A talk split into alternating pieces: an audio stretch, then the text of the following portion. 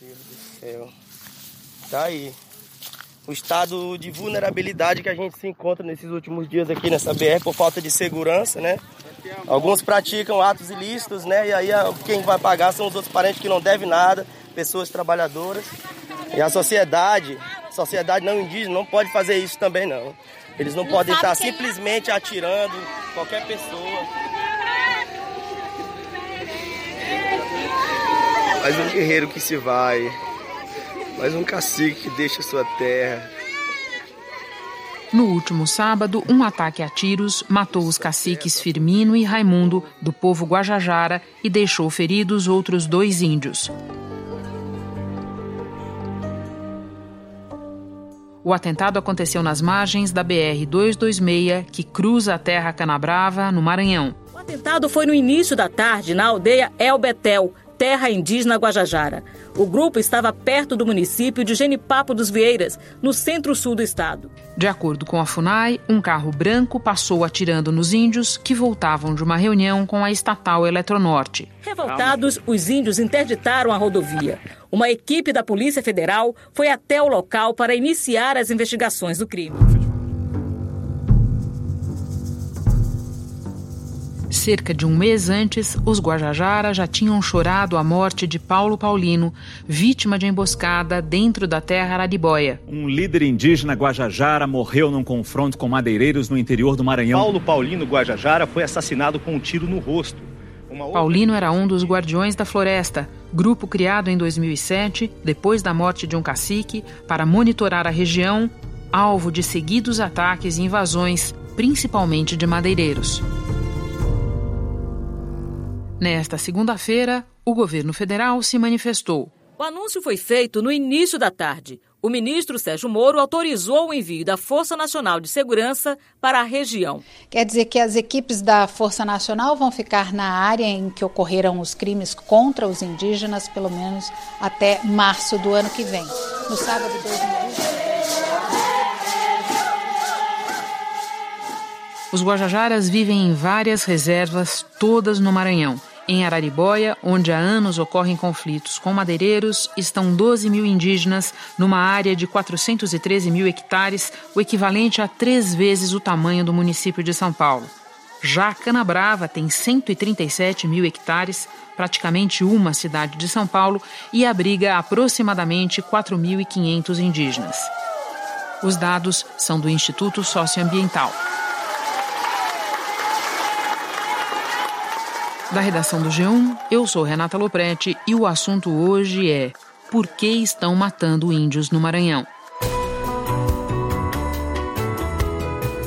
Para entender os recentes ataques contra os Guajajaras e o histórico de conflitos com indígenas no Maranhão, eu converso com o repórter Erisvaldo Santos, da TV Mirante, afiliada da TV Globo no estado.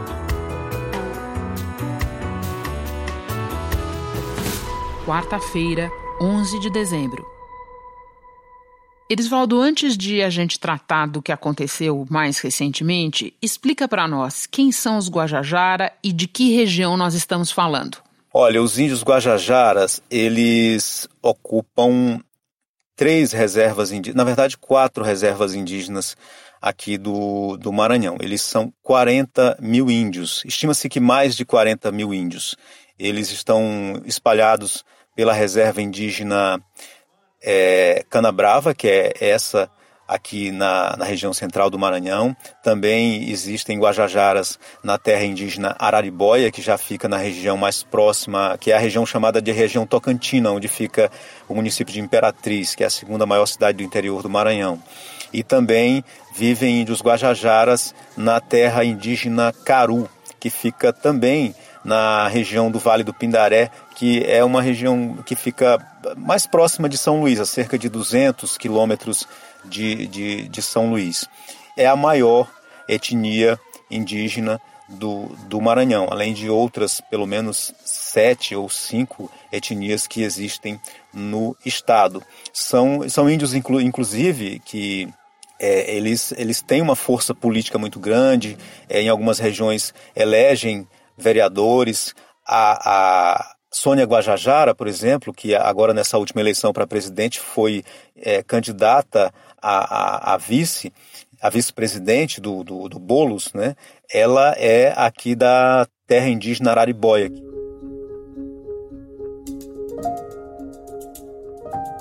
Existem dentro das, das ter, dessas terras indígenas índios formados em pedagogia, é, direito, e são índios muito conscientes do, dos, dos seus direitos. Qual é o idioma dos Guajajara? Eles, eles falam um, um dialeto do, do tupi, né? E, e, são índios que fazem questão também de manter nas escolas indígenas a, a cultura indígena. Eles têm lutado muito para que dentro da terra, das terras indígenas haja professores é, é, formados, que não, mesmo que não sejam índios, mas que sejam treinados por, por, por índios, que sejam capacitados para dar aula dentro da terra indígena. Hoje, muitos professores que, que atuam dentro de terras indígenas já são índios. Conta para nós o que aconteceu cerca de um mês atrás lá na terra Araribóia. Na terra Araribóia aconteceu um, um problema que é causado os índios consideram que é causado pela ausência do poder público. Né? Os índios se consideram abandonados porque não há fiscalização dos limites nas terras indígenas. É, então há invasão de madeireiros, grileiros, caçadores, até traficantes que entram nas terras indígenas para plantar maconha. E os índios criaram, há cerca de cinco anos, é, em algumas terras indígenas, o grupos chamados Guardiões da Floresta. Um grupo de Guajajaras formou os Guardiões da Floresta. Quando há incêndio, se juntam aos bombeiros para ajudar no combate ao fogo e patrulham a terra indígena para identificar invasões e retiradas de madeira. Os próprios índios é, fizeram treinamento e eles se vestem com aquelas roupas camufladas que lembram a, as roupas do exército, por exemplo e saem fiscalizando os limites das terras indígenas.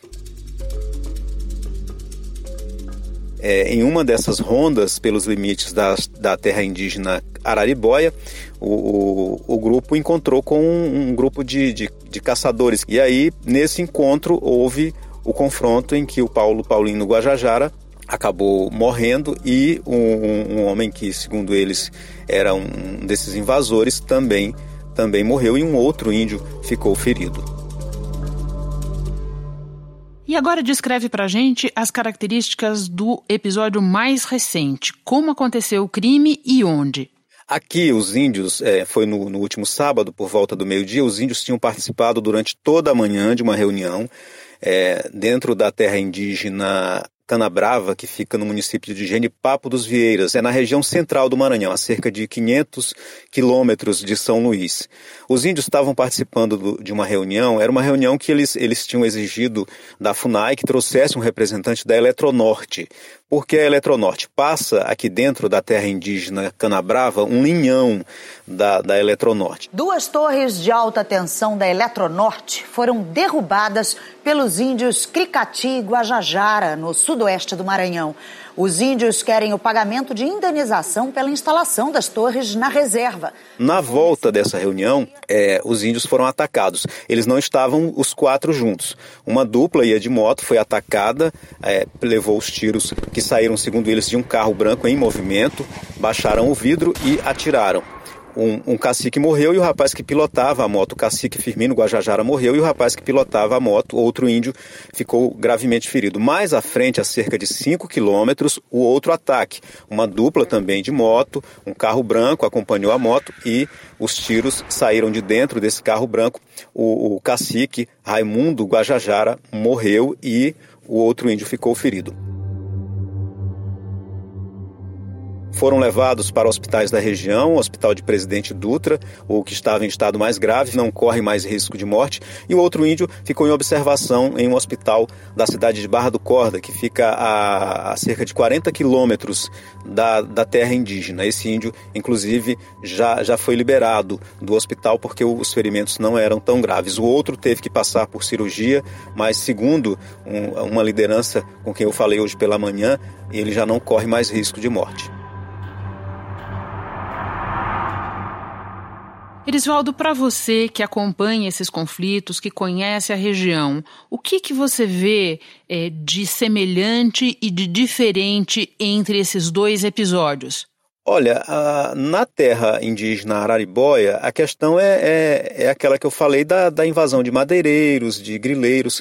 Aqui na terra indígena Canabrava existe uma, uma rivalidade, um, um ódio muito grande da, das pessoas em relação aos índios, porque é, já houve épocas, isso há, há, há, algum tempo, as pessoas dizem que ainda acontece, mas as informações que a gente tem é que já houve aqui assaltos a ônibus dentro dos 20 quilômetros, 23 quilômetros da terra indígena, que é da, da BR que passam por dentro da, dentro da terra indígena. Puxando a arma para os índios, dizendo que era para abrir a estrada, tirar o carro do meio, que era para abrir, para os outros caminhões passar. O delegado levou cinco tiros. Mesmo ferido, baleou cinco índios.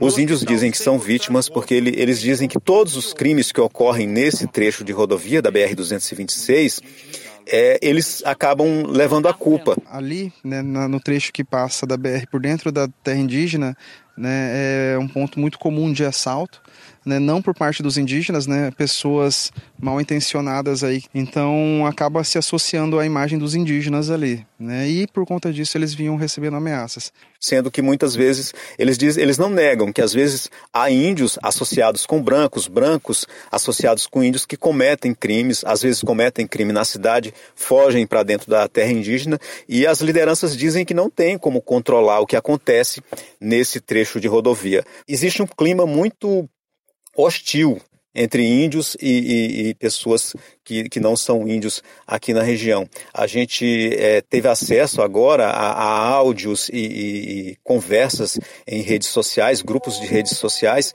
é, grupos criados simplesmente para instigar, para disseminar o ódio contra, contra os índios. Agora, por exemplo, que a Força Nacional de Segurança está vindo para cá, a gente vê é, é, pessoas comemorando o fato da Força Nacional, achando que a Força Nacional vem para cá para enfrentar os índios, para atacar os índios, quando, na verdade, é, é, a Força Nacional está atendendo a um pedido feito pelos índios numa reunião que houve no domingo pela manhã, um dia depois dos ataques em que morreram as duas pessoas, as, os dois caciques. Os índios pediram segurança, reforço de segurança, porque eles dizem que não há segurança nenhuma, nem para eles e nem para as pessoas que atravessam a terra indígena. Eles acham que tendo policiamento, é, vai acabar essa, é, vão acabar essas acusações de que os índios cometem crimes. Eles sugeriram, inclu inclusive, a, a, criação de uma base da Polícia Rodoviária Federal é, perto ou dentro desse, desse trecho de BR que passa por dentro da terra indígena.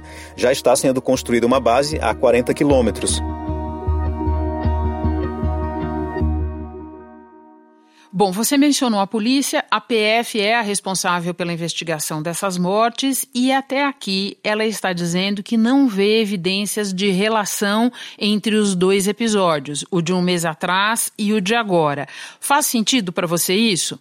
Faz sentido, até pela distância entre os locais. Pode nos dar a, a, a distância aproximada entre os locais? Na faixa de 150 a 200 quilômetros. Entendi. Ainda falando sobre o poder público, Erisvaldo, depois da morte do Paulino, lá atrás, o governo do Maranhão criou uma força-tarefa para acompanhar questões relativas à segurança dos indígenas no estado. Uhum. Como funciona essa força-tarefa e qual é o alcance dela? Já se percebe algum efeito da existência dela?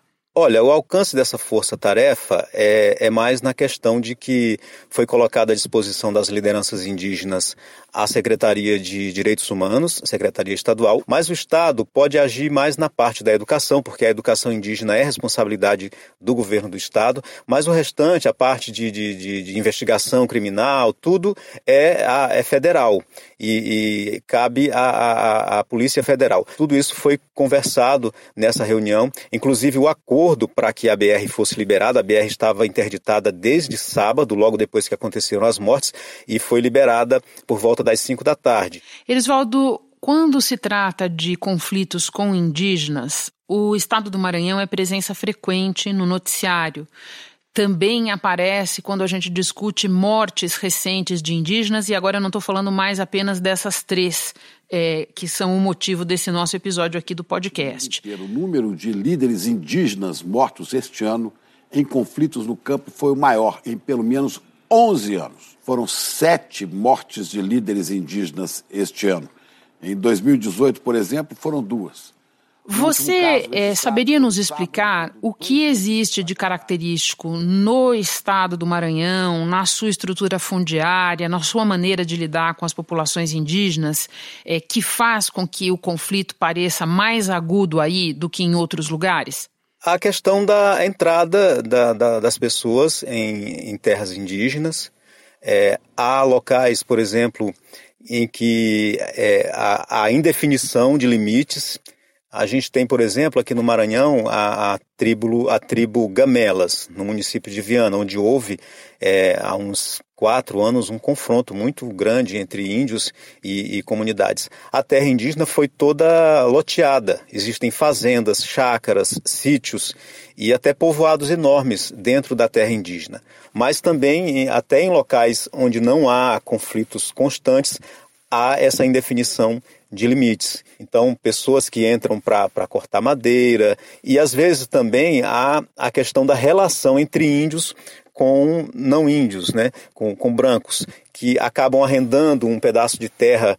Um índio acaba arrendando um pedaço de terra para a pessoa plantar, a pessoa começa a plantar, daqui a pouco já constrói e já se começa a se dizer dono. Então, essa proximidade entre as terras indígenas e cidades também influencia muito nisso. Mas a gente tem um exemplo também de boa convivência. A terra indígena Pindaré, por exemplo, que fica próxima à cidade de Santa Inês, cerca de 20 quilômetros, há uma convivência muito pacífica. É uma cidade de cerca de 100 mil habitantes. É, e lá, é, sempre que, que tem alguma programação, Dia do Índio, por exemplo, os índios convidam as escolas tanto da, dessa cidade maior quanto das cidades pequenas para irem até, até as aldeias, conhecerem a, de perto a cultura dos índios.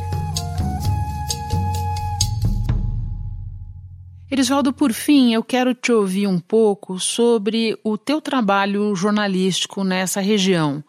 É, que cuidados você tem que tomar? Que limitações você encontra? Como é cobrir um conflito com essas características? Olha, aqui a gente, quando vai fazer uma, uma cobertura dessa numa terra indígena, a primeira consciência que a gente tem que ter é que a gente tem que ter muito respeito pelo índio que está lá, é, por exemplo, com uma rodovia interditada, porque ele tem os motivos, e, e, também tem que ter respeito pelo caminhoneiro que está ali com a sua carga perecível, que se demorar muito tempo, essa carga vai, vai se estragar e ele vai ter um grande prejuízo. Há protestos em que, a, a, quando a equipe da TV chega, a, as pessoas já ficam mais tranquilas, porque elas sabem que às vezes os índios fizeram aquele protesto e só querem ser ouvidos, e pouco depois que, que, que é feita a reportagem que, que a polícia também chega, conversa, os índios fazem as denúncias que tem que fazer, pouco tempo depois a, a, a, rodovia é liberada, por exemplo. Então, é, é, os índios têm essa, essa consciência e a gente tem esse cuidado de saber ouvir o, o, todos os lados e sempre com muito, com muito respeito. Então tá ótimo, Erisvaldo. Muito obrigada. Foi um prazer conversar com você e ouvir as tuas informações. Prazer foi meu, estamos à disposição.